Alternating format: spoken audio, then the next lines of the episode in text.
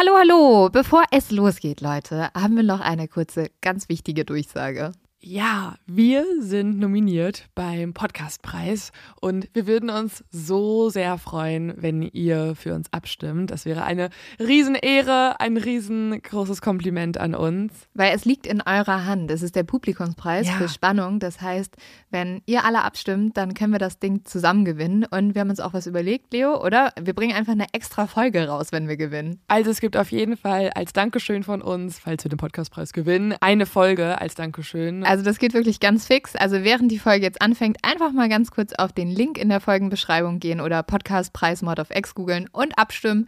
Dankeschön! Dauert nur wenige Sekunden und man muss sich auch nicht registrieren. Und jetzt geht's los mit der Folge.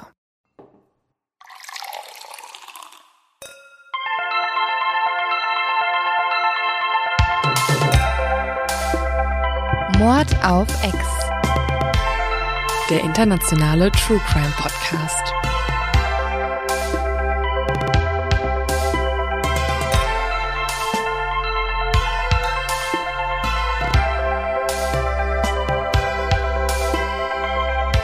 Hallo und herzlich willkommen zu einer sehr, für uns sehr späten Folgen äh, Mord auf X.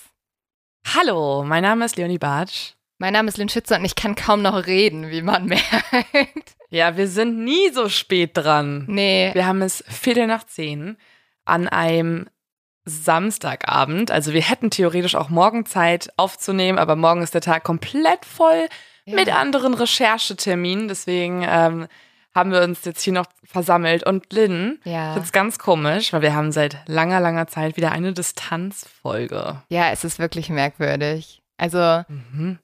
Ich sehe auch die ganze Zeit nur so deine Nase und deine Zähne. Weil wir Ah. machen ja so FaceTime. Es ist ein schöner Anblick, weil so nah sehe ich deine Zähne nie und so intensiv. Schön. Aber gut. Ähm, ja, wie gesagt, wir nehmen ein bisschen spät auf und man muss auch sagen, diese Woche haben wir unser Workaholic-Tum, glaube ich, ein bisschen ans Limit getrieben. Deswegen müsst ihr uns heute nachsehen, wenn wir irgendwie ein bisschen K.O. sind und äh, vielleicht nicht ganz so abliefern. Das- Obwohl wir liefern ab. Komm, wir machen jetzt einfach ein Mantra. Wir liefern ab. Jetzt hören alle mit so einer Erwartungshaltung Okay. und wann immer wir uns versprechen, ist es direkt so, ah ja, okay, heute ist schlechter. Ich hab's doch, ich hab's doch, ich, hab's wusste doch es doch. Aber eine Sache müssen wir natürlich gestehen, weil ich glaube, die Leute haben eine andere Folge erwartet, ne? Wir wollten ja eigentlich über Amber Heard und Johnny Depp sprechen. Ja, das ist der Grund, warum wir tatsächlich gerade so am Limit sind, Mhm. weil, ähm, falls ihr schon mitbekommen habt, und ihr habt natürlich 100% davon mitbekommen, das Internet ist sehr wütend. Das Ja. Internet ist sauer, es ist aktiv, es ist ähm, polarisierend und man bekommt alle paar Minuten in, wenn man auf Social Media rumhängt, irgendwas in den Feed gespült mit einer sehr starken Meinung und Deswegen hatte ich eigentlich heute die Folge geplant, um mal ein Update zu geben, was ist eigentlich alles passiert, warum zerfleischen sich diese beiden Promis gerade in aller Öffentlichkeit und warum spricht jeder darüber. Ähm, aber dadurch, dass so viel ins Internet reingespült wird, sind da natürlich auch so ein paar Fake News dabei. Und immer wenn ich irgendwas im Skript geschrieben habe, konnte ich das so alle zehn Minuten wieder irgendwie korrigieren, weil ich dann in irgendeinem anderen Artikel oder in irgendeinem Gerichtsdokument eine andere Story gelesen habe. Deswegen ist es eine sehr frustrierende Woche gewesen. Und jetzt hatten wir eigentlich vor, morgen darüber zu sprechen, aber ich habe gerade den kompletten Ausraster bekommen. Und deswegen schieben wir es nochmal eine Woche. Das Ja. ist die wahre Story hinter unserem ganzen Drama. Ja, es ähm, war einfach sehr viel Recherche und die Folge kommt trotzdem, aber dann umso besser, würde ich sagen, Umso richtiger vor allem. umso richtiger. Und da wir euch ja nicht einen Montag alleine lassen können, haben wir eine andere Folge für euch. Und ja, ich glaube, die kann auch ganz gut mithalten. Ja. Es ist nämlich auch sehr viel Drama vorhanden. Aber bevor wir damit starten, kommt natürlich zuerst noch mein zu dumm zum Verbrechen.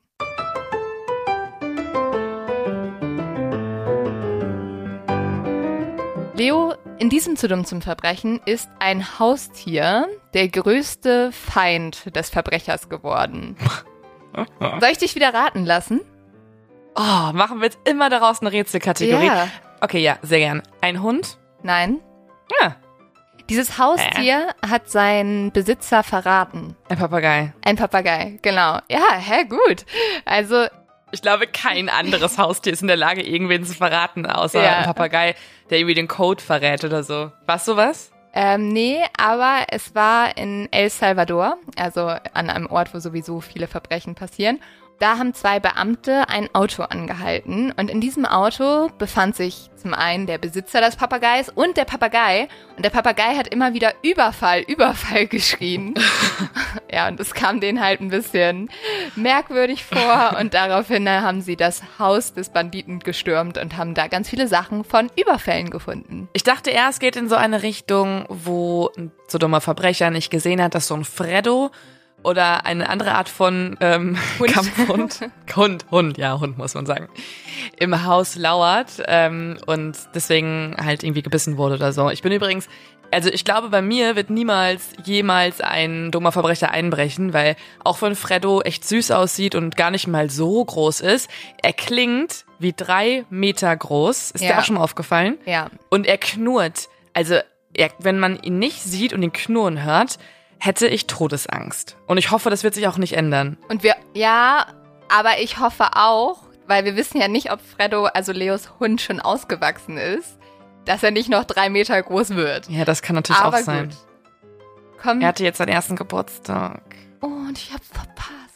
Ich habe ihn auch verpasst. Okay, aber da wir jetzt nicht der Hunde-Podcast werden wollen, Mann. vielleicht irgendwann mal. Mann. Fändest du es eigentlich gut, wenn wir auch mal irgendwann so eine Crossover machen würden mit Martin Rütter oder so? Als Gast? Nee, Okay, schade. also es sei denn, Martin Rütter bringt uns ein Verbrechen mit. Weil Ja. bisher sehe ich noch nicht die Legitimation, außer dass du echt gerne Martin Rütter treffen möchtest. Ich will einfach nur kostenloses Training. Obwohl ich auch sehr kritische Sachen über ihn gehört habe, Okay. was sein Training angeht. Jetzt möchte er gar nicht mehr kommen. Martin Rütter, Okay. bitte melde dich bei Leonie.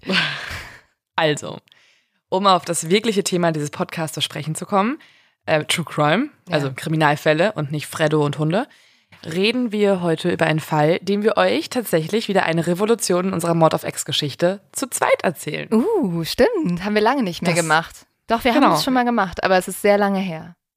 Wir machen das manchmal bei den äh, Heavy Hittern, Ja. weil wir da ja beide dann irgendwas drüber wissen und ähm, auch dieses True Crime Wissen der Welt zeigen Mhm. möchten. Deswegen sind wir beide dann Narzissten, die es unbedingt rausplaudern Ja. möchten. Ähm, aber in diesem Fall ist es tatsächlich gar nicht so ein bekannter Fall. Also man dürfte, also ich würde ihn auf gar keinen Fall als Heavy Hitter bezeichnen, denn ähm, bis zur Recherche dieses Falls habe ich davon eigentlich vorher noch nie gehört. Nein, aber es ist auf jeden Fall ein, ich auch nicht, aber nachdem ich davon gehört habe, frage ich mich, wann dieser Fall verfilmt wird, weil es ist wirklich einer Oh ja. ja, der absurdesten Fälle, die man je gehört hat. Aber lass uns doch mal starten. Also, wir gehen ins Jahr 2003. Genauer gesagt, es ist der 10. Dezember 2003 und wir befinden uns in Sugarland in Texas. Sugarland, ähm, ein Name, der So süß.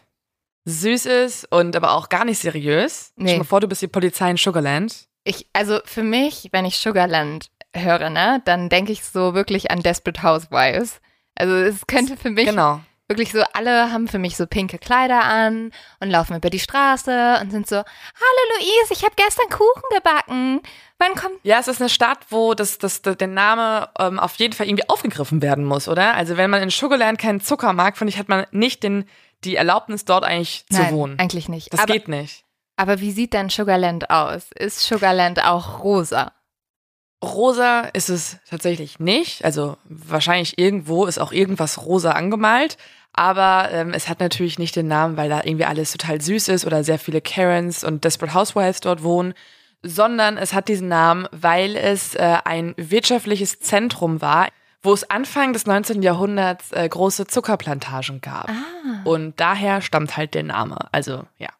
Es ist aber trotzdem irgendwie alles sehr sonnig, sehr amerikanisch. Äh, Menschen besitzen fette Karren, riesige Häuser. Die Stadt liegt auch nicht weit entfernt von Houston, also der Hauptstadt von Texas. Und damit sind wir auch mal wieder richtig im typischen Amiland, ne? Texas. Genau. Also wir sind genau da, wo die Karens sich verabreden zum Brunchen für ihren Gossip Talk und wo jeder über jeden Bescheid weiß und man auch natürlich auch so ein bisschen alles vergleicht. Wer hat das geilste Haus? Wer hat das größte Auto? Und ähm, so ist es auch bei der Familie Whittaker.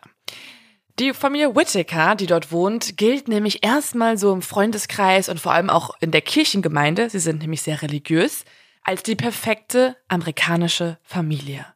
Und Lynn, ich kann diesen Satz, muss ich ehrlich gestehen, nicht mehr Nein, hören. ich auch nicht. Was heißt denn die perfekte amerikanische Familie? Ah, es heißt eigentlich, dass du irgendwann ermordet wirst.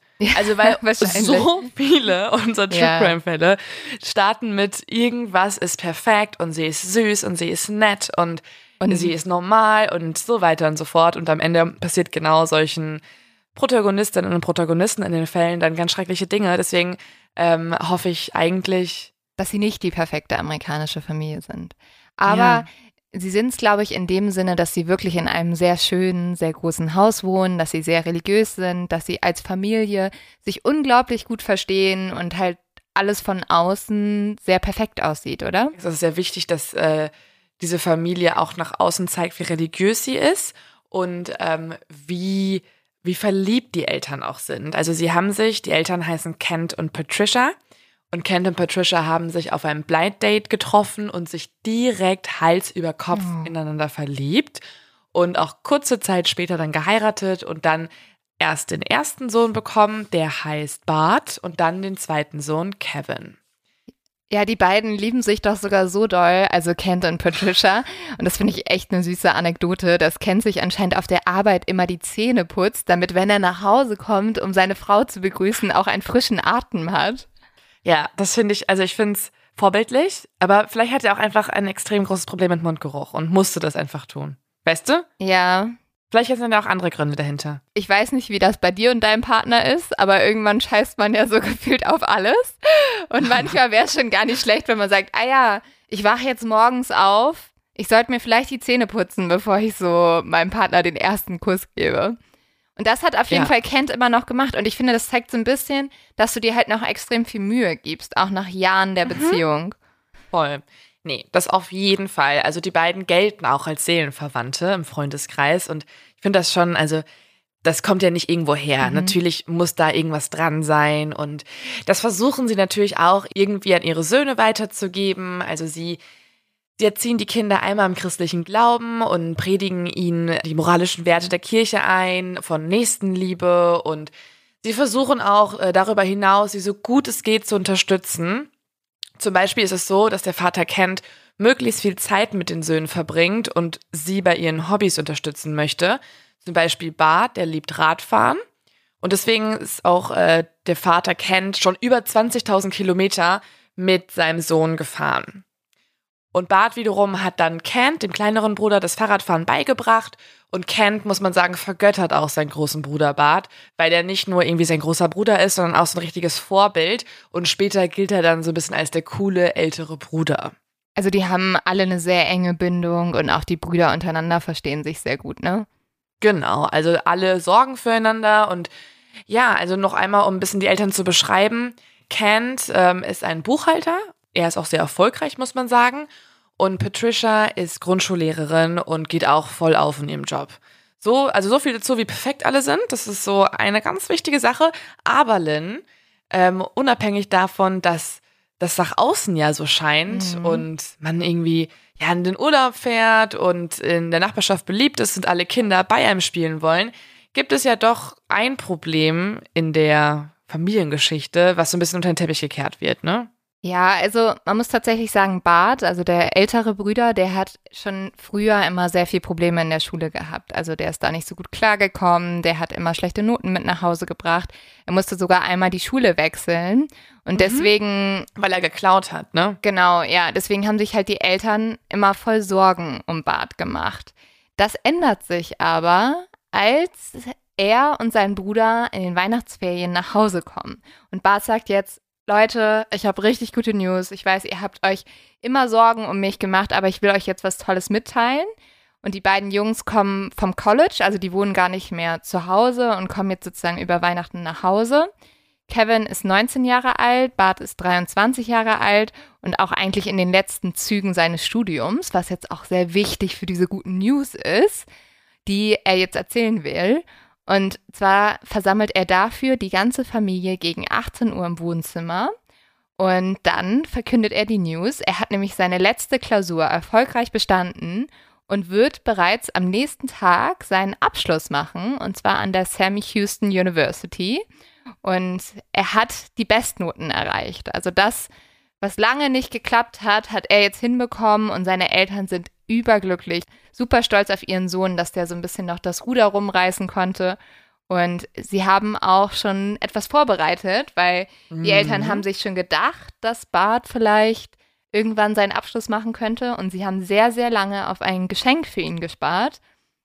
Und dieses Geschenk, also ich war wirklich perplex, als ich das das erste Mal gehört habe. Es ist mhm. nämlich eine Uhr und nicht irgendeine Uhr, sondern eine 4000 Dollar Rolex. Die bekommt er jetzt zum Abschluss. Und wir sind einerseits sehr neidisch, dass er das bekommt, muss man fast sagen, oder? Ja, ich weiß jetzt also nicht. wir würden das auch gerne haben, oder? Einfach mal so, einfach mal so. Ich habe zum Abschluss Blumen bekommen. Ja, aber man muss auch sagen, ähm, ich, ich glaube, ich würde eine Rolex, ich verliere ja Sachen so schnell. Ich würde auch eine Rolex schnell verlieren. Deswegen, die Blumen sind mir fast lieber. Ja, das stimmt. Die sind dann irgendwann tot und dann, beziehungsweise eh schon tot also und verblühen und das war's. Ich finde es schon absurd. Also man muss ja auch sagen, in Amerika werden auch größere Geschenke gemacht, glaube ich. Und es ist auch normaler, dass so eine Familie auf sowas ewig spart. Aber eine Rolex zum Abschluss finde ich persönlich sehr viel. Aber man ist es von der Familie auch gewohnt. Die ja. haben ja vorher auch schon alles für die Kinder getan. Also die waren super oft im Urlaub. Die Kinder durften jedem Hobby nachgehen.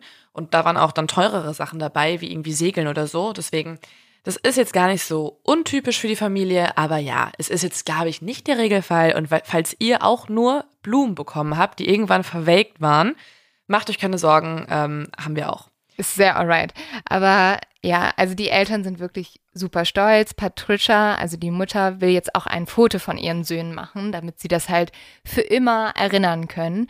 Und so setzen sich jetzt die beiden nebeneinander und gucken in die Kamera, lächeln und ihre Mutter, Patricia, macht ein Foto. Danach will Bart seine ganze Familie in ein Restaurant einladen. Er möchte sich bedanken für die ganze Unterstützung, die er von seinen Eltern immer erhalten hat. Und so fahren alle zusammen mit Patricias Auto zu einem nahegelegenen Fischrestaurant. Und hier sitzen sie alle um einen runden Holztisch. Es ist total gemütlich, total schön. Und das Restaurant ist super voll. Ganz viele Leute sind da, aber trotzdem haben sie einen Tisch bekommen, weil Bart hat sich halt um alles gekümmert. Bart ist ein bisschen der Vorzeigesohn, ne, muss man jetzt auch sagen. Also ich glaube, Kevin hat jetzt schon so Druckgefühl, so, oh ja. fuck, Bart performt voll. Ich will auch eine Rolex, das hat er auch noch in so einem coolen Fischrestaurant reserviert. Aber Kevin liebt ja Bart, also er ist ja auch super stolz auf seinen Bruder, ne? Mhm. Und Bart wird jetzt noch mehr zum Vorzeigesohn. Er hat nämlich große Pläne, er möchte Ermittler werden und zur Mordkommission gehen oder Profiler werden. Also ja, ich finde tatsächlich, ein bisschen nervt er mich auch und auch die Familie insgesamt. Das ist mir alles ein bisschen zu harmonisch bisher. Aber kennst du das? Ja. Wie alles so perfekt ist und das dich aggressiv macht so ein bisschen oder ah, so, es kann doch nicht sein. Aber da musst du halt denken, wir machen einen True Crime Podcast. Aber ist ja auch schön, die haben einen tollen Abend, weil nicht nur das, auch im Restaurant geht's ja auch noch weiter. Dann kommt nämlich auch noch der Kellner an und der hat so eine riesengroße Torte so eine ganze Platte mit Schokoladensirup und darauf ist herzlichen Glückwunsch geschrieben und das haben dann die Eltern organisiert, weil Bart überrascht werden sollte und so weiter und so fort.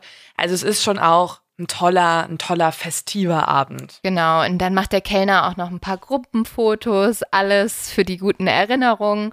Und sie machen sich dann alle wieder zusammen auf den Rückweg zum Haus der Whittakers. Und die haben so ein Ritual, nämlich dass die ganze Familie immer, also zumindest Kevin, Bart und die Mutter, immer so ein Wettrennen zur Tür machen. Und das machen sie auch diesmal wieder. Der Vater hat da nicht so richtig Lust zu, steigt ganz gemächlich aus. Aber, das wäre ich. Ja, aber Kevin und die Mutter sprinten zur Haustür und gucken, wer der Schnellste ist. Bart aber nicht. Er hat nämlich sein Handy in seinem eigenen Auto vergessen. Und so geht er dort noch schnell hin, weil er will seine Freundin Lynn, heißt die übrigens, anrufen mhm. und auch noch einladen, vorbeizukommen. Und ja, er macht sich auf dem Weg zu seinem Auto das Schlimme ist nur, diesen Anruf an Lynn wird er nie tätigen. Tatsächlich nicht. Und ich würde fast jetzt mal so ein bisschen so eine gruselige Hintergrundmusik wieder haben wollen. Weil die brauche ich jetzt einfach auch für diese Szene. So einfach so ein, ein Spannungsbrumm. Denn Kevin schließt die Haustür auf und geht jetzt rein mit seiner Mutter Patricia dicht hinter ihm. Die beiden sind ja gerade zum Haus gerannt und waren die ersten, die dort angekommen sind. Doch gerade als sie eintreten, gibt es innerhalb von wenigen Sekunden plötzlich einen sehr, sehr lauten Schuss. Dann folgt ein lauter weiblicher Schrei und dann ein zweiter Schuss. Der Vater kennt, der ein bisschen weiter weg war, weil er ja nicht mitmachen wollte beim Wettrennen, der hört jetzt nur von draußen diese Geräusche und hat diese lauten Geräusche gar nicht so als Schüsse identifiziert. Der hat einfach, der ist einfach total überfordert und überrumpelt und deswegen bleibt er jetzt auch nicht stehen, sondern er geht auch ins Haus, um zu schauen, was passiert ist. Plötzlich geht das Licht auf der Veranda an, die vor dem Haus ist, und Kent sieht einen Mann im Eingang stehen. Dieser Mann ist komplett schwarz gekleidet und hat eine Skimaske auf. Und er steht jetzt nur zwei Meter vor ihm.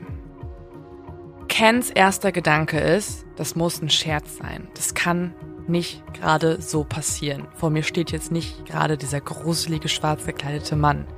Doch als er diese Gedanken gerade denken kann, da trifft ihn auch schon eine Kugel in seine Brust, verfehlt nur ganz, ganz knapp 15 Zentimeter sein Herz und führt dazu, dass er zusammenbricht. Bart hingegen, der ist ja noch weiter weg, weil der war ja gerade noch dabei zu telefonieren. Der hat diese Schüsse beim Truck gehört. Der fängt jetzt an zu rennen. Er sprintet zum Haus, denn im Gegensatz zu seinem Vater kann er die Schüsse oder diese Geräusche sehr wohl als Schüsse identifizieren und weiß, dass irgendwas Schlimmes passiert ist. Er rennt an seinem Vater vorbei, der auf der Veranda liegt, rein ins Haus. Im Haus sieht er jetzt den Täter und er schaltet jetzt sehr schnell und versucht diesen Angreifer zu überwältigen und dem Angreifer die Waffe zu entwenden. Deswegen rangeln die beiden so ein bisschen. Doch auch ein Schuss wird bei diesem Kampf losgelöst und trifft Kent in seinem Arm. In dem Kampf lässt der Angreifer jedoch die Waffe fallen und flüchtet durch die Hintertür hinaus. Wenig später, um 20.18 Uhr, um genau zu sein, das kann man dann noch zurückverfolgen von der Polizei, da gehen zwei Nachbarn der Whittakers, Cliff heißt er und sein Sohn, nach Hause. Gerade auf dem Weg in ihr eigenes Haus in der Nachbarschaft hören auch sie die Schüsse und machen sich natürlich direkt Sorgen. Sie rennen dann rüber zum Haus der Whittakers und finden dort Ken zusammengekauert auf der Veranda liegend und um ihn herum ist bereits eine Pfütze aus Blut. Cliff nimmt jetzt erstmal an, dass er tot ist, aber dann hört er, wie Kent aufstöhnt und um Hilfe fleht. Es ist ein Riesenglück, dass genau er derjenige ist, der rübergegangen ist, denn Cliff handelt sehr, sehr schnell. Er schickt seinen Sohn direkt los, um die Polizei zu rufen, zieht sich dann sein T-Shirt aus und presst es auf Kens Wunde, um die Blutung zu stoppen. Und als er sich herunterbeugt, um Ken zu behandeln, dreht er so leicht seinen Kopf und sieht plötzlich im Eingang des Hauses Patricia liegen. Patricia stöhnt vor Schmerzen. Und mit aller Kraft presst Patricia noch ein paar letzte Worte heraus. Und zwar sind diese Worte, geh schnell, er könnte noch hier sein. Und dann verliert sie das Bewusstsein. Auch krass, oder? Dass sie so eine letzte Warnung ja. noch ausspricht und nicht sagt irgendwie, hilf mir, sondern rette dich. Aber ich verstehe die Warnung auch, weil, also, sie ist ja als erstes ins Haus gegangen und alle Leute, die ihr hinterhergekommen sind, wurden ja dann ebenfalls angegriffen.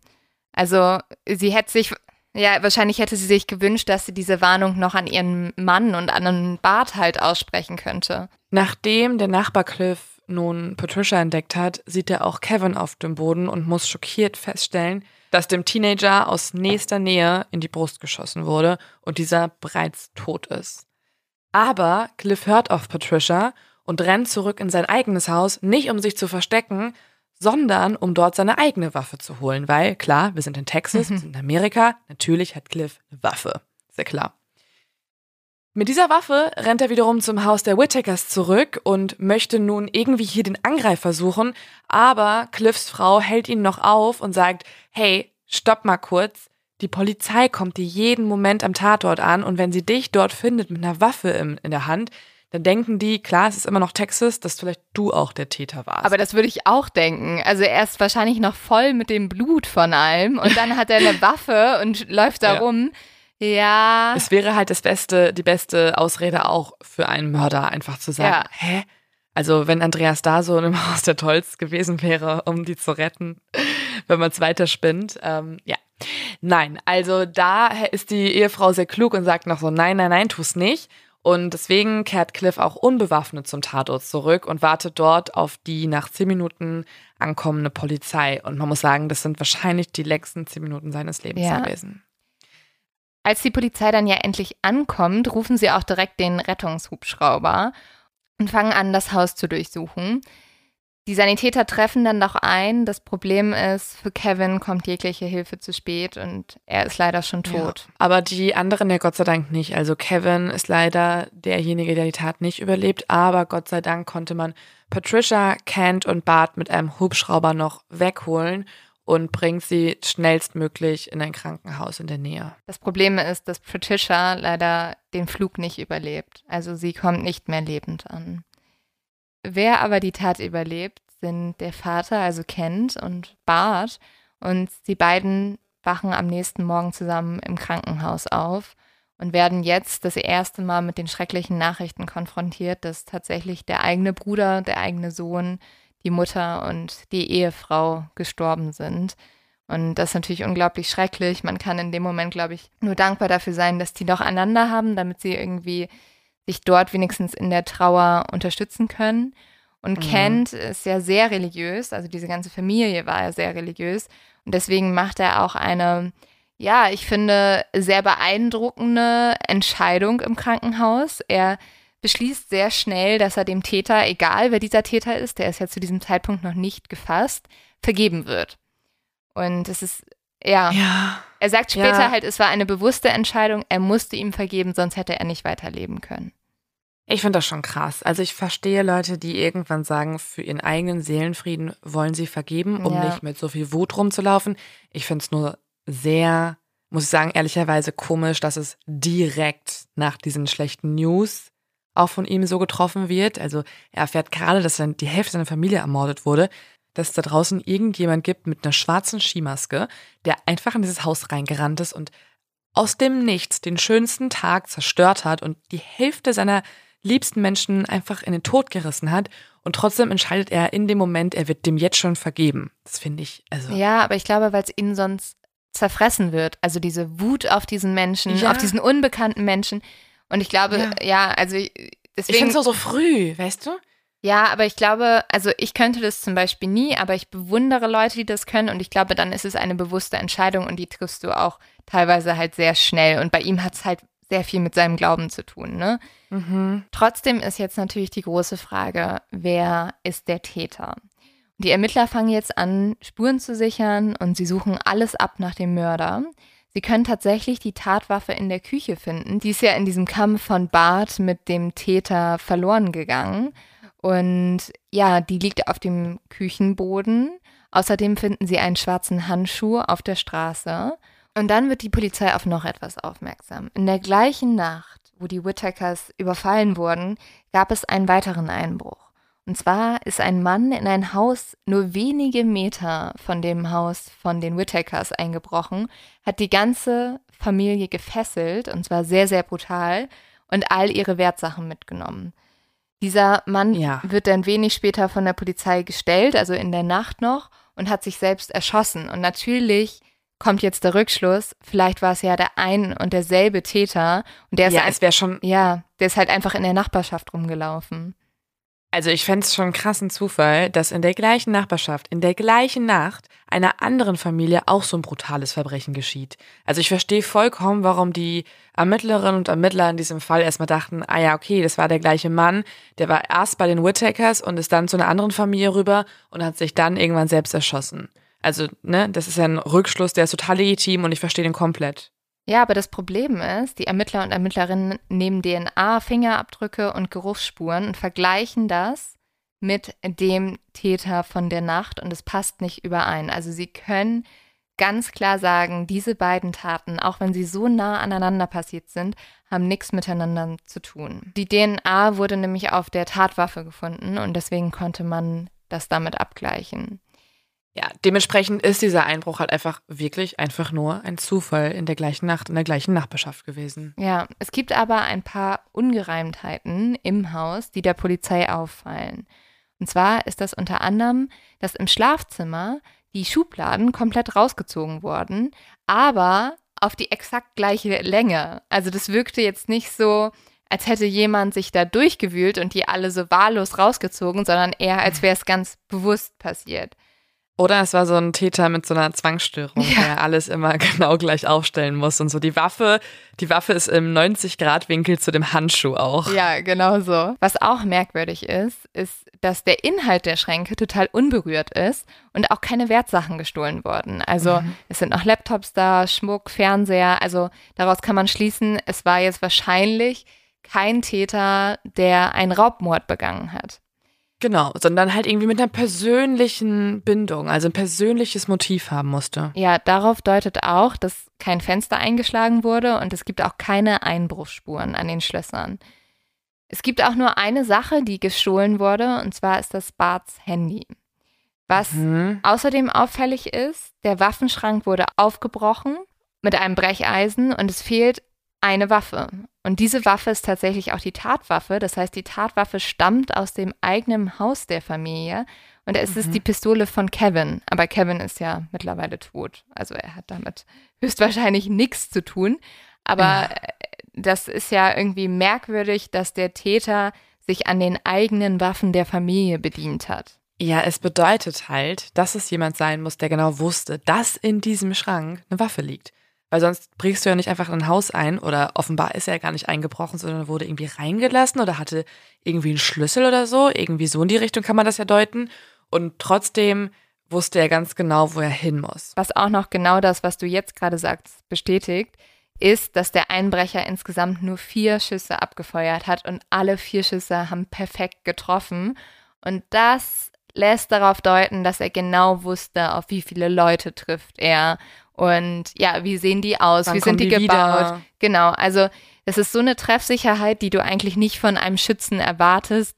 Ja, die kriegen noch nicht mal viele Polizisten hin. Ja, genau. Und halt von einem Schützen, der jetzt in ein Haus geht und der weiß gar nicht, was da auf ihn zukommt, also wie viele Leute da sind. Und damit kommt jetzt die Polizei zu folgendem Schluss. Sie glauben, dass die Familie den Täter gekannt hat. Und jetzt fahren die Ermittler und Ermittlerinnen zum Krankenhaus und müssen Kevin und Bart, die ja dort noch verletzt liegen, eine ganz schreckliche Nachricht übermitteln, nämlich dass wahrscheinlich der Täter, der gerade die komplette Familie von ihnen zerstört hat, jemand ist, den sie kennen. Und sie fragen natürlich jetzt sofort, habt ihr irgendwelche Feinde? Ja. Habt ihr jemanden, wo ihr denkt, dass der euch was auswischen will? Und die sind aber total erstaunt und verwirrt und sagen, nein, wir haben niemanden. Wir sind eigentlich sehr beliebt. Wir sind in der Kirche, wir sind in der Nachbarschaft, alle mögen uns. Ja, und vor allem, also ich finde die Frage auch so krass, schon bevor jemand fragt dich, kennen Sie jemanden, der vielleicht Ihre Familie ermorden wollte? Das ist ja es kann ja sein, dass man irgendwelche Feinde hat, in Anführungszeichen, oder Leute, die irgendwie Groll auf einen hegen, weil man denen bei der Arbeit irgendwie das letzte Stück Kuchen geklaut hat oder den Job irgendwie. In Sugarland in ist das wahrscheinlich ein sehr schlimmes Verbrechen, Leo. Genau, also in Sugarland ähm, wurde da dann auch vielleicht mal die Zuckerwatte äh, weggeschnappt oder was auch immer. Und deswegen, also es gibt natürlich irgendwie Leute, die vielleicht Groll auf einen hegen. Aber ich finde schon, also Stell mal vor, jemand kommt zu dir und ist so, wer fällt Ihnen ein, wollte ihre ganze Familie ermorden? Das, das, das ist ja auch nicht eine normale Sache, dass du so krasse Feinde hast, die dich so sehr hassen. Nee, das stimmt. Deswegen verstehe ich auch, dass die natürlich erstmal total schockiert waren mhm. und äh, da irgendwie gar keine Anhaltspunkte der Polizei geben konnten, weil sie eben, wie sie sagen, sehr beliebt waren und keine Feinde hatten. Aber das macht natürlich die Ermittlungen jetzt nicht viel einfacher und so laufen die erstmal ins Nichts. Weil die Familie auch so viele Freunde und Bekannte hat, äh, kann man sich vorstellen, ist natürlich auch die Beerdigung ähm, sehr gut besucht. Also es kommen sehr, sehr viele Menschen, die sich von Kevin und Patricia verabschieden wollen. Und es werden auch sehr bewegende Reden gehalten. Zum Beispiel äh, tritt eine Schulfreundin nach vorne und sie äh, redet über Kevin, weil sie Kevin sehr gut kannte. Und zum Beispiel sagt sie auch eine rührende Sache. Da guckt sie den überlebenden Sohn Bart an und ähm, ja, sagt zu ihm und beziehungsweise sagt vor allen Leuten, Bart, ich kann dir gar nicht genau sagen, wie sehr Kevin zu dir aufgeschaut hat. Du warst sein Held. Das ist natürlich jetzt irgendwie total krass zu hören, deswegen kann man sich auch vorstellen, dass Bart und Kent in der ersten Reihe komplett zusammenbrechen, sie weinen, sie trauern. Sie sind natürlich auch wütend, das merkt man auch an anderen Reden. Also ein enger Freund tritt zum Beispiel auch nach vorne und der richtet sich ganz konkret an den Mörder da draußen und er sagt, der Mörder ist immer noch da draußen. Jeder Hinweis ist wichtig. Wir hoffen, dass der Mörder bald gefunden wird. Und daraufhin nicken auch alle anwesenden Gäste und man sieht auf allen Gesichtern so eine Mischung aus Trauer, Wut und auch Angst. Weil wenn ein Mörder draußen ist, dann ist das ja natürlich auch noch was Bedrohendes. Was ist, wenn er nochmal wiederkommt und die letzten beiden Whittakers in den Tod reißen möchte? Das Schockierende ist, keiner weiß, dass der Mörder zu diesem Zeitpunkt bereits unter den anwesenden Gästen sitzt. Ja, so creepy. Das ist nämlich eine Wendung im Fall, die ist unvorstellbar. Und die Wendung müssen wir uns jetzt auch mal genauer anschauen. Also nicht nur ist einer von den trauernden Gästen der Mörder selbst, der ist jetzt gerade hier in der Kirche. Er guckt auf seinen Schoß, Tränen kullern über seine Wangen. Er trauert um die, um die armen Whittakers. Nicht nur passiert das, sondern zur gleichen Zeit geht auch noch ein Anruf bei der Polizei ein. Und dieser Anruf ist von der Sam Houston State University, die Universität, bei der Bart gerade sein, ja, sein Prädikatsexamen gemacht hat, sein, sein College-Abschluss mit Bestnoten. Sie berichten jedoch der Polizei, dass Bart, der Vorzeigeschüler, der Vorzeigestudent, dass der eigentlich noch ein Ersti ist. Also sie haben mitbekommen in der Zeitung, in den News, dass eben diese Familie an einem Abend den Abschluss gefeiert hat. Und sie haben sich gefragt, warum feiern die denn irgendwas von einem Freshman, also vom, von einem Uni-Erstsemesterstudenten? Das kann doch gar nicht sein.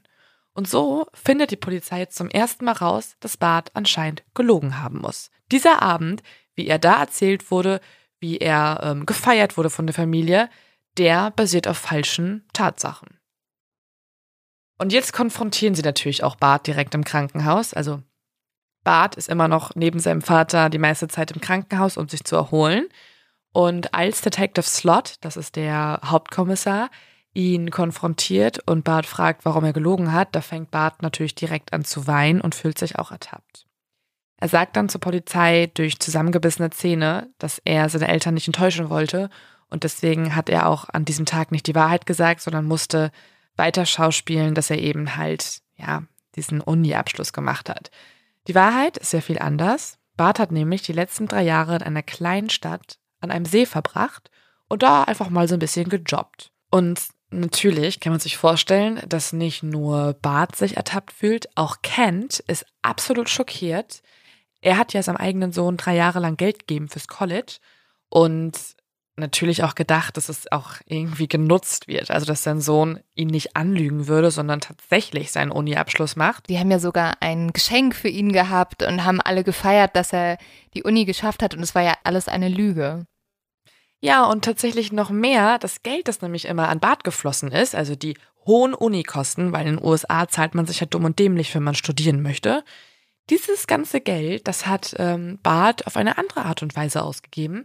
Er hat nämlich mit dem Geld gefeiert, Alkohol für sich selber gekauft, Alkohol für seine ganzen Freunde gekauft, war reisen, hat sich einfach eine richtig geile Zeit gemacht. Jetzt muss man sagen, die Ermittler finden das natürlich alles total verdächtig. Aber Ken, der Vater von Bart, reagiert ganz anders. Er ist jetzt eher sauer auf die Ermittler, weil er sagt, ihr verschwendet gerade so viel Zeit, dass ihr jetzt anfangt, irgendwie das Leben meines Sohnes neu aufzuwickeln. Kümmert euch doch lieber darum, den wahren Mörder zu finden. Und Kent vergibt seinem Sohn auch und lässt ihn tatsächlich auch wieder bei sich zu Hause einziehen. Ja, die hatten erst irgendwie eine anstrengende Zeit zusammen und natürlich waren sie irgendwie kurz auf Distanz. Aber Kent merkt auch, je saurer er auf Bart ist und je mehr Bart in den Fokus der Ermittler gerät, desto weniger kann die Polizei sich ja mit dem wahren Täter beschäftigen. Und deswegen vergibt, wie du ja gerade gesagt hast, Kent seinem eigenen Sohn für diese ganzen Lügen, was ich auch schon wieder so krass finde. Also auch ja. da, ich wäre so sauer und es ist ja auch ein riesen Vertrauensbruch. Aber man muss ja sagen, dass haben wir am Anfang ja schon drüber gesprochen, dass es eine Vergangenheit gibt in dieser Familie, dass Bart schon öfter Dinge getan hat, die seine Familie ihm dann auch wieder verziehen hat. Ja, und das, was jetzt der Vater sagt, also guckt mal bitte zum Täter und analysiert lieber mal den Tatort und schaut nicht auf meinen Sohn. Das ignorieren die Polizisten dann doch ein bisschen und sie gucken sich Barts Kindheit und Barts Jugend mal genauer an. Und tatsächlich, hatten wir auch schon eingangs zur Folge erwähnt, Bart ist bereits von der Highschool geflogen, Einmal, weil er halt schlechte Noten hatte und nicht immer zum Unterricht kam, aber auch wegen Diebstahls. Denn tatsächlich war Bart eigentlich schon, muss ich sagen, Kleinkrimineller, der nicht nur mal irgendwie einen Bleistift in der Schule geklaut hat oder bei Ikea oder so, sondern er hat sich so viel Elektronik mit seinen Freunden zusammengeklaut, dass diese Clique sogar ein Lager anmieten musste, um die ganzen geklauten Sachen zu verstauen. Und ich finde, das zeigt schon, wie professionell die ja, unterwegs waren. Also, wenn Fall. du dir noch so einen Lagerraum anmieten musst. Und seine Eltern waren halt super schockiert darüber. Unter anderem hat sogar seine Mutter selber an der Schule gearbeitet, wo Bart halt alles geklaut hat.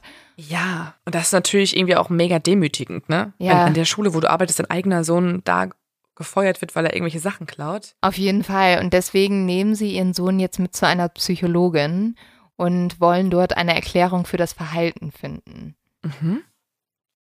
Ja, und diese Psychologin, die trifft Bart ganze zehn Sitzungen lang und spricht mit ihm über alles. Sie analysiert sein Verhalten. Sie versucht irgendwie seine Persönlichkeitsstruktur zu durchleuchten. Und diese Psychologin, die ja jetzt schon in der Kindheit und Jugend mit Bart gearbeitet hat, die stellt schon damals folgende Diagnose auf. Sie sagt, dass Bart egozentrische und narzisstische Züge besitzt, dass er empathielos ist und dass er alle Symptome einer soziopathischen Persönlichkeitsstörung aufweist. Das ist natürlich jetzt ein extrem, extrem schockierendes Fazit dieser Psychologin, weil ihr wisst es ja alle und du ja auch, Lynn, mhm. wir haben ja jetzt schon über 100 Folgen darüber gesprochen, wie werden Menschen zu Mördern, was macht Mörder aus und ich glaube, egozentrisch, narzisstische Züge, Empathielosigkeit und soziopathische Züge sind alles Dinge, die bringen dich ganz nach vorne als Mörder. Das tritt halt so selten auf, dass die Therapeutin das gar nicht so richtig fassen kann. Und deswegen stellt sie eine andere Diagnose und sagt, mhm. Bart hat einfach eine Anpassungsstörung. Ja, also es ist auch irgendwie dann für die Eltern auch wahrscheinlich schöner zu hören, wenn sie nicht diese ganzen fünf schrecklichen Dinge ähm, berichtet bekommen, sondern es wird einfach umgeändert zu einer Anpassungsstörung. Der ist ja noch ein Teenager, vielleicht verändert er sich ja noch. Und ich glaube, was auch ein riesengroßer Grund war, warum sie das nochmal geändert hat, sie hat halt Barts Familie gesehen, ne? Das ja. ist halt eine weiße Familie mit sehr viel Kohle in Amerika und so eine Familie kann ja nicht einen Soziopathen auf die Welt bringen. Also ich glaube echt, dass es halt so Vorurteile waren, die halt dazu geführt haben, dass sie dann gesagt hat, Nee, also ihr glaubt an Gott, das kann nur eine Anpassungsstörung sein. Ihr seid die perfekte amerikanische Familie. Ihr habt keinen Soziopathen bei euch zu Hause. Mhm. Aber ja, vielleicht wäre in diesem Fall die Wahrheit besser gewesen, weil dann hätte man sich vielleicht auch besser um ja, Bart kümmern können. Das denkt sich die Polizei jetzt auch und sie finden natürlich diese Diagnose super verdächtig. Und das alles wird nochmal dadurch bestätigt, dass die Polizei sich ein Foto anschaut. Und zwar dieses Foto, das an dem Abend gemacht wurde, wo die ganze Familie zusammen essen gegangen ist. Wir mhm. erinnern uns, dort hat die Mutter Bart und sein Bruder Kent gefragt, ob die sich irgendwie zusammensetzen, Arm in Arm und für ein Foto posieren. Und das hat man so als das perfekte Foto wahrgenommen und alle sind, mhm. also beide haben gelächelt, alles ist schön. Ja. Und so sieht es ja auch erstmal auf den ersten Blick aus, muss man sagen, ne? Ja, aber wenn man in diesem Foto ein bisschen genauer hinguckt, ein bisschen ranzoomt, dann mhm. sieht man einfach, dass Bart unbemerkt in diesem Foto unten am Rand so ganz unauffällig seiner Mutter den Mittelfinger zeigt. Ja, und wir laden euch das Foto jetzt mal hoch. Also wenn ihr auch reinzoomen wollt, könnt ihr das machen auf unserem Instagram- und Facebook-Kanal bei Mod of X und dann seht ihr, wie diese familiäre Idylle, die dieses Foto ja eigentlich zeigen soll, ja durch so einen Finger von Bart gestört wird. Und das ist so absurd, dass man es auch bis jetzt nicht bemerkt hat, ne? Mhm, aber natürlich bestätigt das die Polizei jetzt, dass da doch irgendwas nicht ganz stimmt in dieser Familie und sich doch nicht alle so super lieb haben und Bart der perfekte Sohn wäre. Kurze Zeit später geht dann auch noch ein neuer Hinweis bei der Polizei ein. Und zwar ist es ein Zeuge, der gibt sich ganz mysteriös, sagt, er möchte sich treffen, aber nur auf dem Parkplatz der Polizeistation und im Dunkeln und es ist alles super gruselig. Aber dieses ganze Setting ist nicht so gruselig wie das, was dieser neue Zeuge erzählt. Der neue Zeuge ist nämlich ein ehemaliger Freund von Bart und er heißt Adam. Adam erzählt jetzt, dass Bart extrem manipulativ ist und dass er auch sich damals ganz bewusst die unbeliebten und auch so ein bisschen socially awkward Freunde rausgesucht hat und einer davon war halt Adam und deswegen hat sich Bart mit ihm angefreundet. Und Bart soll auch kein Geheimnis daraus gemacht haben, dass er seine Familie absolut hasse.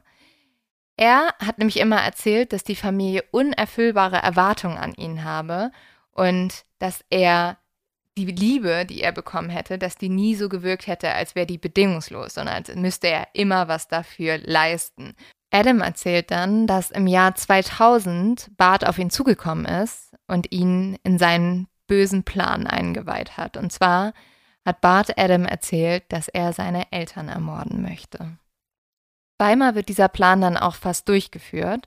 Das erste Mal müssen sie diesen Mordversuch abbrechen, weil die Alarmanlage ausgelöst wird.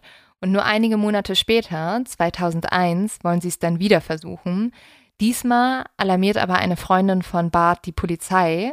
Die hat es nämlich gehört und mitbekommen und ruft deswegen die Polizei an und sagt, ich glaube, Bart möchte seinen Eltern was antun.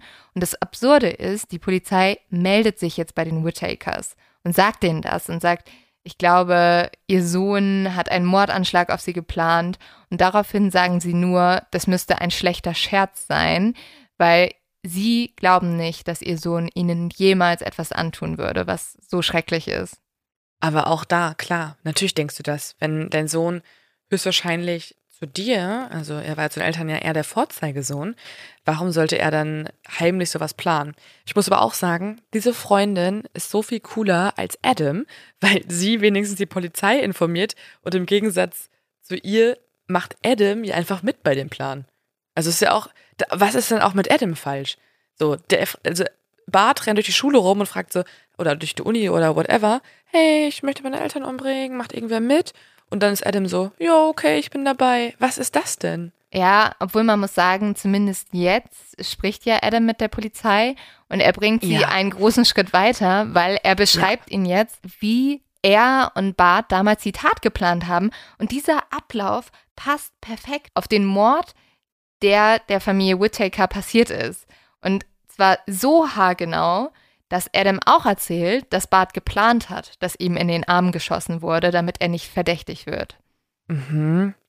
Ist natürlich jetzt immer noch die große Frage, wer genau hat die Familie denn ermordet? Weil Bart selbst kann es ja nicht gewesen sein. Dem wurde ja auch in den Arm geschossen. Ja, und erstmal muss ja auch die Polizei jetzt bestätigen, dass das stimmt, was Adam erzählt. Und so versuchen sie jetzt erstmal Bart dazu zu bringen, das Ganze zu gestehen. Und so ruft jetzt Adam Bart an und tatsächlich funktioniert es, nämlich äh, Bart bietet jetzt Adam 20.000 Dollar an, wenn er schweigen wird und nicht über die früheren Mordversuche spricht. Ja, also natürlich hat die Polizei mitgehört, ne, als Adam Bart angerufen genau. hat. Und sie hören jetzt, wie halt Bart sich komplett selbst verrät. Und damit, es steht für die Polizei fest, und das ist für mich der verrückteste Plot-Twist in dieser Story, dass Bart den Mord an seiner Familie wahrscheinlich selber geplant hat und alles ja im Hinterhalt genauso durchgeführt mhm. hat, wie es passieren sollte. Aber du hast es ja schon richtig gesagt, er selbst kann ja die Tat nicht begangen haben, aber wir wissen ja von Adam, dass Bart das immer mit guten Freunden geplant hat. Und deswegen schauen sich jetzt die Ermittler und Ermittlerinnen natürlich einmal ganz genau die guten Freunde von Bart an, die er denn im Moment hat. Und das ist zum einen Chris und zum anderen Steven. Und die beiden arbeiten mit Bart zusammen und verbringen auch sehr viel Zeit in der Freizeit zusammen. Und ich möchte einmal kurz auf die Nachnamen eingehen. Ja. Also, Chris hat noch voll den langweiligen Nachnamen und zwar Chris Brushier, so würde ich glaube ich aussprechen.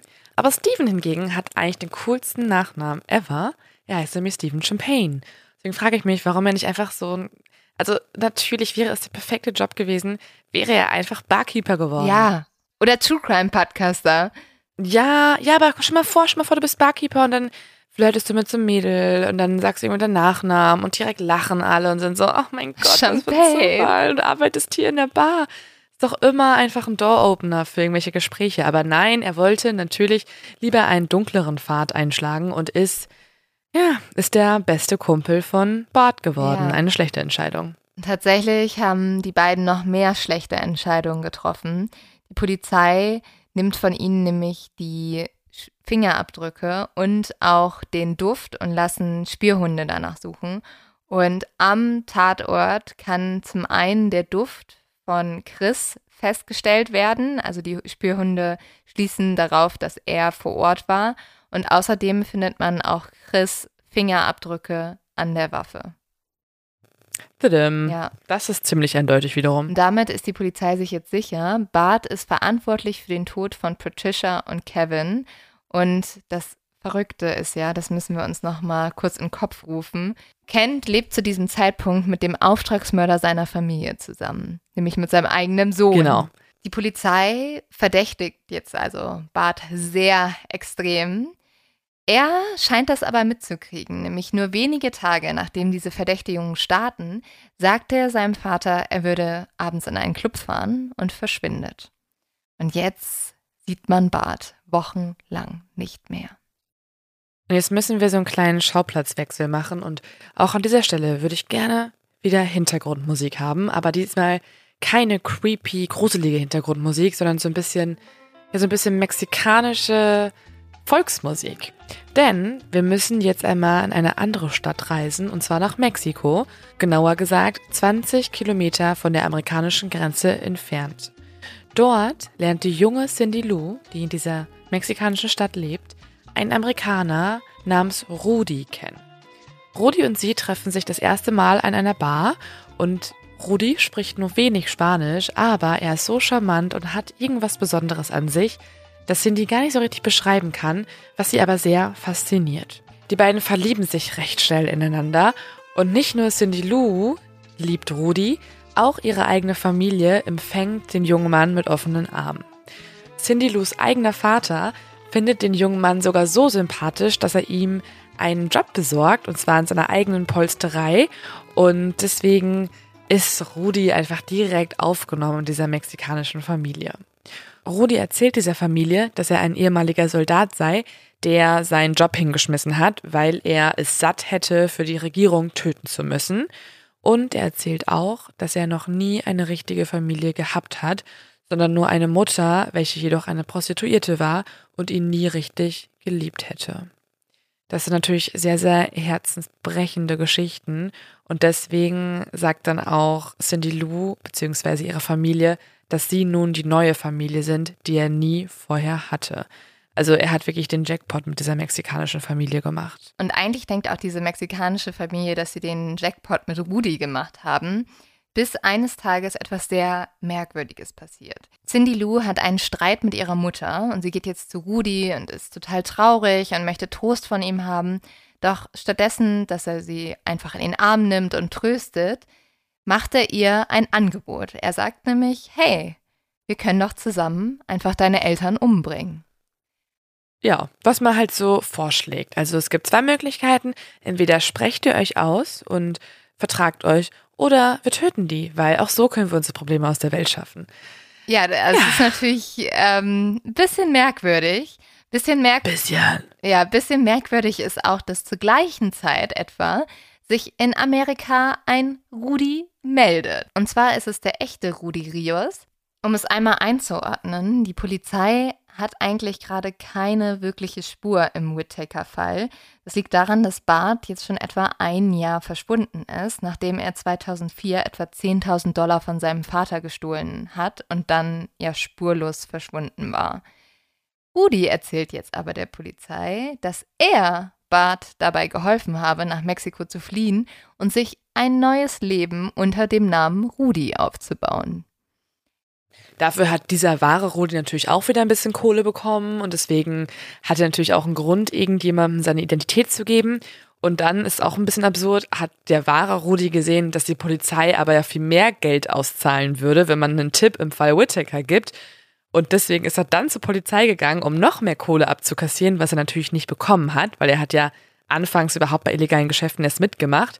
Aber natürlich muss man sagen, dieser eine Tipp ist natürlich jetzt fundamental in den Ermittlungen. Vor allem, weil die Ermittlung zu diesem Zeitpunkt schon ein großes Stück weitergekommen ist. Es ist nämlich noch jemand nach vorne getreten und zwar ist es Steven Champagne. Also vielleicht wollte er doch noch Barkeeper werden und ist zur Vernunft gekommen. Er ist nämlich zur Polizei gegangen, obwohl ja seine Sachen, also bei, von ihm wurde ja gar keine DNA und so an der Waffe gefunden. Mhm. Und er hat trotzdem ein umfassendes Geständnis abgelegt. Er hat nämlich erzählt, dass Bart ihm und Chris 50 Prozent der Lebensversicherungssumme seiner Eltern das wäre die Hälfte von 1,5 Millionen Dollar, versprochen hat, wenn sie ihm bei seinem Plan helfen würden. Aber Steven ist jetzt super sauer, weil bis heute haben sie keinen Cent davon gesehen. Und auch das ist wahrscheinlich der Grund, warum man zur Polizei gegangen ja. ist. Also die Leute sind in diesem Fall alle wirklich sehr egoistisch und sie helfen der Polizei nur, wenn es um ihre eigene Kohle geht und sie irgendwie denken, dass sie da auch was von bekommen würden. Ja. Das ist irgendwie auch ein bisschen schrecklich. Was aber auch ganz schrecklich also ist, sie haben auch kein Geld erhalten, weil Bart hat zu ihnen gesagt, sie haben es ja nicht geschafft, Kent umzubringen. Und zu diesem Zeitpunkt hat er ja auch noch bei Kent gewohnt, ne? Also Bart wollte wirklich mhm. seine ganze Familie vernichten. Und Steven erklärt der Polizei dann auch ganz genau, wie alles passiert ist. Bart hat nämlich Chris die Schlüssel zu seinem Elternhaus gegeben. Und während Bart mit seinen Eltern im Restaurant war und alles schön seinen Abschluss gefeiert haben, der nie stattgefunden hat, hat Chris dann im Haus schon einen Einbruch nachgestellt. Sehr, sehr schlecht, wie wir wissen.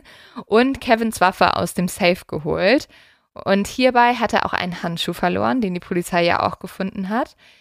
Steven hat währenddessen im Auto gewartet. Er hat die Tat gar nicht begangen, sondern er war sozusagen dafür verantwortlich, das Fluchtfahrzeug zu fahren. Steven kann die Ermittler dann auch zu dem See führen, wo er und Bart vor zwei Jahren einen Beutel mit den Klamotten vom Tatabend, einer Wasserflasche, dem zweiten Handschuh und Barts Handy entsorgt haben.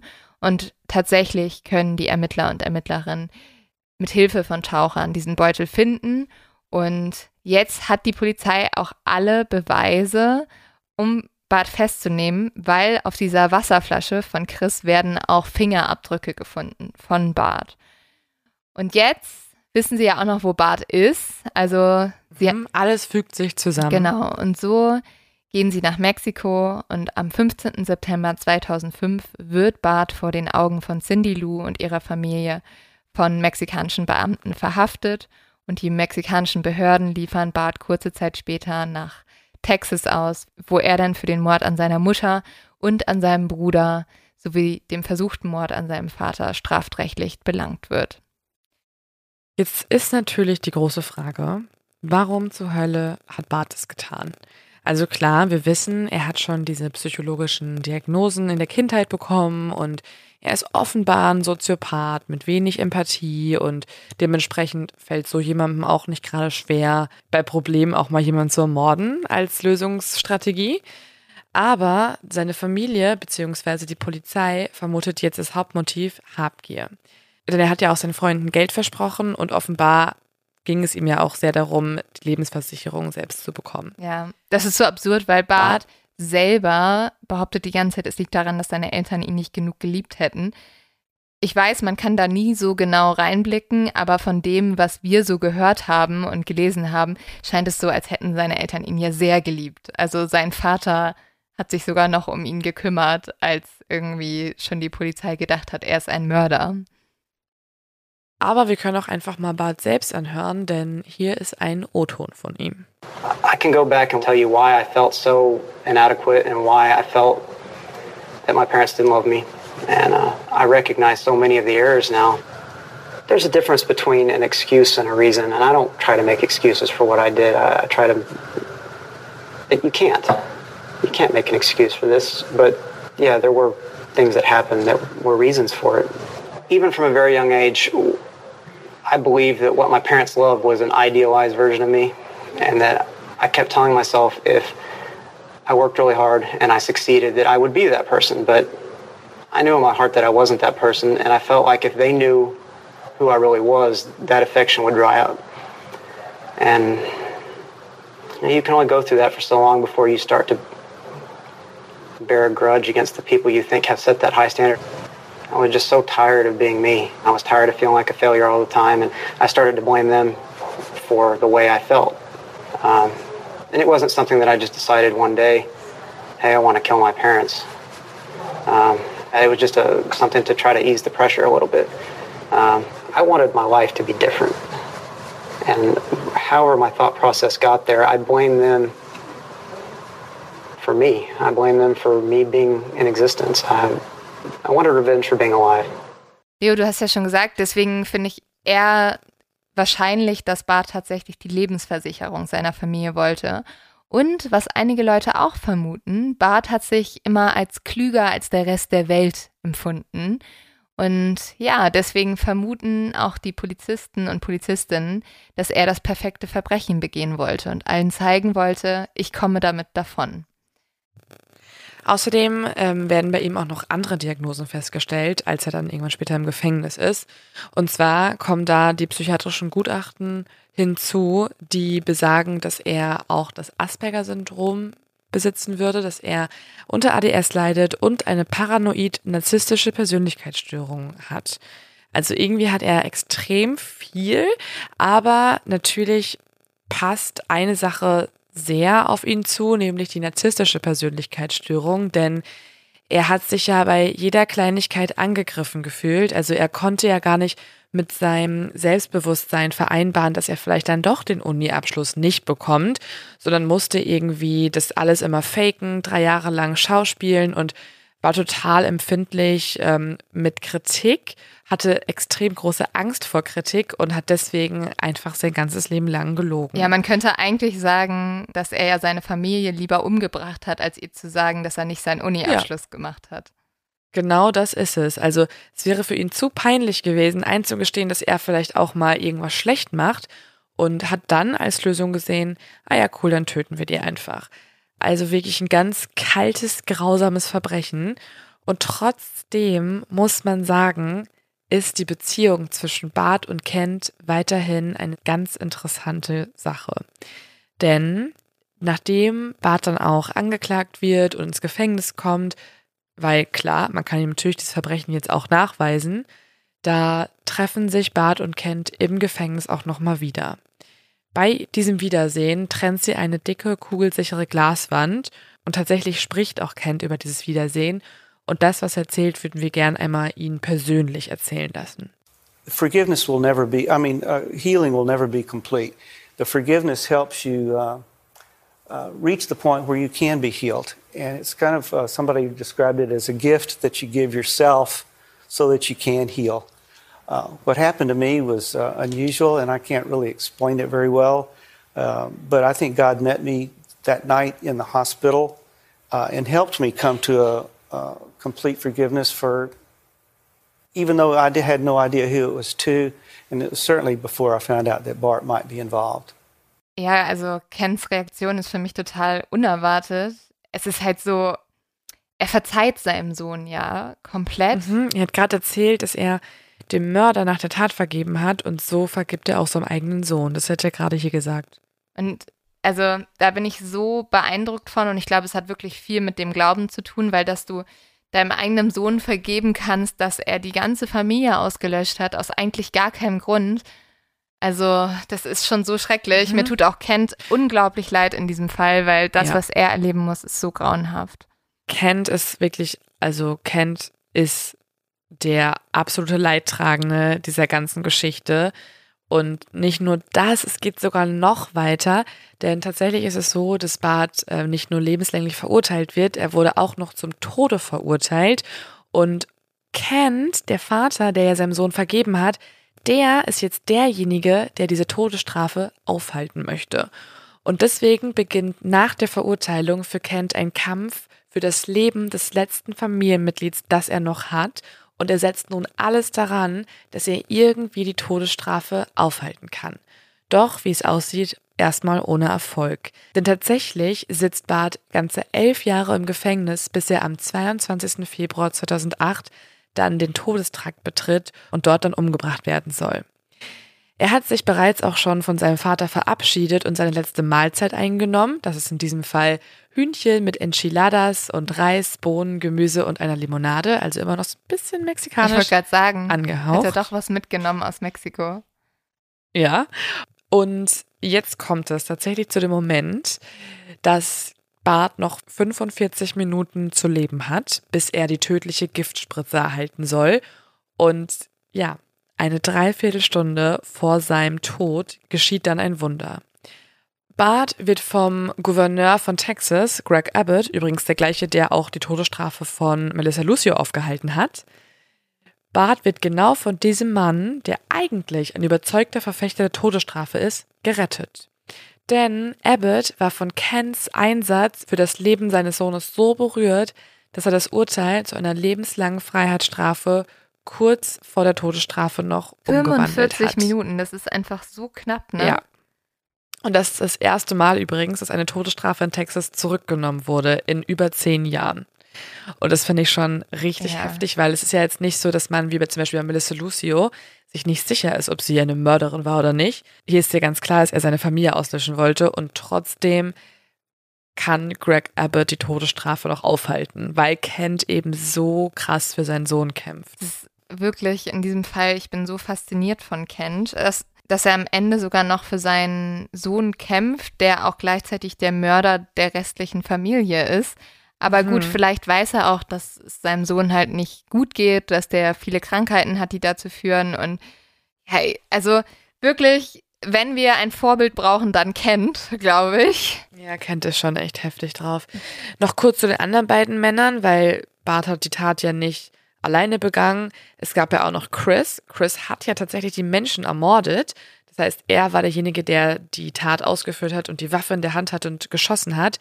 Kent bekommt dank eines Deals mit der Staatsanwaltschaft, er hat nämlich vor Gericht gegen Bart ausgesagt und wichtige Details geliefert, der bekommt eine lebenslange Freiheitsstrafe und Stephen Champagne wird zu 15 Jahren Haft verurteilt, weil er ja als allererster kooperiert hat. Und weil er ja auch selber sozusagen nicht geschossen hat, ne? Genau, das ist auch wichtig zu sagen. Ja. Also tatsächlich konnte man dieses absolut verrückte Verbrechen aufklären. Und ich habe jetzt, nachdem wir so lange über die Familie gesprochen haben, auch sehr, sehr oft an Jennifer Pan tatsächlich gedacht. Ja, es ist sehr ähnlich, ja ne, so. zu dem Fall. Mhm. Es, Ja, ja, ich kann immer noch nicht glauben, dass das Leute ihrer eigenen Familie antun. Und ich muss auch sagen, diese beiden Fälle bleiben für mich die Fälle mit den heftigsten Plot-Twists. Mit ähm, Mhm. Wo ist Julian, die Folge. Ähm, Ach ja. die hatte auch einen extremen Plot-Twist. Aber ja, dieser Fall macht mich fertig. Ich glaube wirklich, der sollte irgendwie verfilmt werden, weil er so viele Twists hat. Mir tut auch diese Familie in Mexiko unglaublich leid. Die dachten, sie haben Ja. äh, irgendwie einen neuen Schwiegersohn gefunden. Stellt sich raus, ist ein Mörder, der ihnen eine falsche Story aufgetischt hat. Aber ja, ähm, vielleicht kannte sogar der ein oder andere diesen Fall schon. Wir haben ihn nämlich vor einem Jahr schon mal erzählt auf dem 1 Live Podcast Festival. Aber wir haben gedacht, es ist jetzt schon ein bisschen her und äh, es haben, glaube ich, nicht so viele Leute damals gesehen. Deswegen, ja, schreibt uns doch mal, ob ihr den wiedererkannt habt. Und wenn nicht, könnt ihr euch rein theoretisch auf YouTube angucken. Nee. Lieber nicht. Nee, nee, Mhm. nee, nee.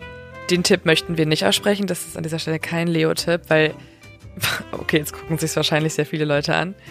Ähm, nee, also wir haben uns deutlich verbessert, würde ich Wir sagen. waren sehr nervös. Ich hoffe. Wir waren sehr nervös. Aber ich hoffe, ja, wir haben uns wir verbessert. haben uns verbessert.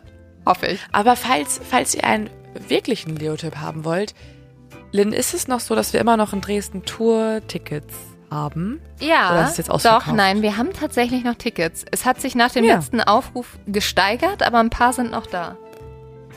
Also, falls ihr diejenigen sein wollt, die die allerletzten Plätze ausfüllen in Dresden, einer schönen Stadt mit tollen Gebäuden und super Kirchen, also guckt euch die Stadt an, kommt vorbei. Ähm, wir treten auf in Dresden und da erzählen wir euch auch einen Live-Fall. Es ist nicht wieder dieser Fall, also wir, wir steigern auch kontinuierlich unsere, unsere Fallerzählung, würde ich hoffen. Ähm, und ja, da könnt ihr euch was anderes anhören. Ansonsten, ähm, zweiter Leo-Tipp, zieht euch nicht zu viele TikToks rein über Amber Heard und Johnny Depp. Die machen einen doch nur verrückt, würde ich sagen. Man weiß auch nicht mehr, was man glauben soll. Hört lieber unsere Folge nächste Woche zu diesem Thema. Und ich glaube, Leo, wir müssen schlafen. Es ist so spät und ich bin so müde. Aber ja, Ja, wir müssen schlafen. Und damit, liebe Exis, gute Nacht an dieser Stelle. oder guten Ähm, Morgen oder guten Mittag Morgen. oder wo auch immer ihr euch befindet. Aber Lynn, dir gute Nacht. Ja, dir auch gute Nacht, Leo. Sagen.